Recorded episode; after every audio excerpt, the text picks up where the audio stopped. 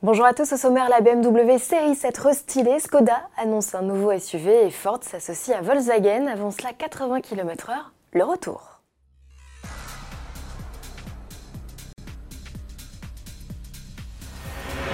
Le 80 km/h sur la sellette, à l'occasion du lancement du grand débat national face à 600 maires, Emmanuel Macron n'a pas exclu revenir sur cette mesure phare de son quinquennat. Le président de la République s'est dit prêt à des aménagements.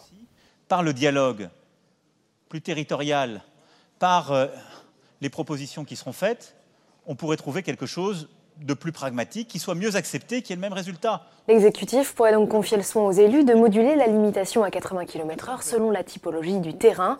Aujourd'hui, elle s'applique sans distinction sur les routes à double sens, sans séparateur central. Mise en place en juillet 2018, le 80 km/h est, selon Laurent Wauquiez, le président des Républicains, l'une des premières allumettes qui a mis le feu au pays. Pour mémoire, le gouvernement s'est laissé deux ans pour juger de l'efficacité de la mesure. Si elle n'a servi à rien, alors oui, nous pourrons revenir aux 90 km/h, déclarait Christophe Castaner, le ministre de l'Intérieur, en début de semaine. Peu de Français croient cependant à une volte-face totale. Selon un sondage Autoplus réalisé auprès de 25 000 lecteurs, 90% des Français n'imaginent pas l'abandon de la mesure si le test n'est pas concluant. Jour J, pour la série 7, BMW présente officiellement son vaisseau amiral restylé. Elle est facile à reconnaître, il n'y a qu'à jeter un œil à ces naseaux directement empruntés au X7. Au fil des générations, ils sont de plus en plus gros. La berline, également déclinée en version limousine, hérite d'une nouvelle signature lumineuse et de boucliers avec des prises d'air joliment redessinées. À l'arrière, le plus flagrant, c'est l'apparition du bandeau lumineux sur la malle reliant les nouveaux feux entre eux.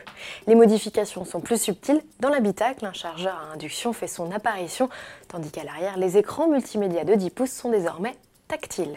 Côté mécanique, BMW propose 6 motorisations sur sa série 7. Rien de neuf chez les diesels avec 3 blocs de 265, 320 et 400 chevaux, tous associés d'office à la boîte auto à 8 rapports et à la transmission intégrale. Du nouveau en revanche pour la version hybride rechargeable qui voit sa puissance cumulée passer de 326 à 394 chevaux. En électrique, l'autonomie max plafonne désormais à 58 km, soit plus de 10 km de gagné. La série 7 restylée voit aussi le retour des motorisations essence à son catalogue. Le V8 4 litres 4 biturbo de 530 chevaux de la série 8 débarque, tandis que la version limousine M760 Eli accueille un V12 6 litres 6 de 585 chevaux. Si le salon de Détroit se tient en ce moment, elle n'y est pas présentée. BMW a préféré nous l'offrir sur un plateau à Genève. Justement, à propos du salon Helvet, la famille Skoda va s'y agrandir. En mars, le constructeur tchèque ne présentera pas seulement la nouvelle compacte, la Scala. Un SUV urbain cousin du Seat Arona et du Volkswagen T-Roc fera également sa rentrée. Il héritera des optiques à double étage déjà croisées sur le concept précurseur Vision X déjà dévoilé à Genève en mars 2018. Il s'agira du troisième crossover du constructeur après le gros Kodiak et le Karoq, rival du Peugeot 3008. Pour finir, Ford et Volkswagen s'associent à l'occasion du salon de Détroit qui bat son plan en ce moment aux États-Unis.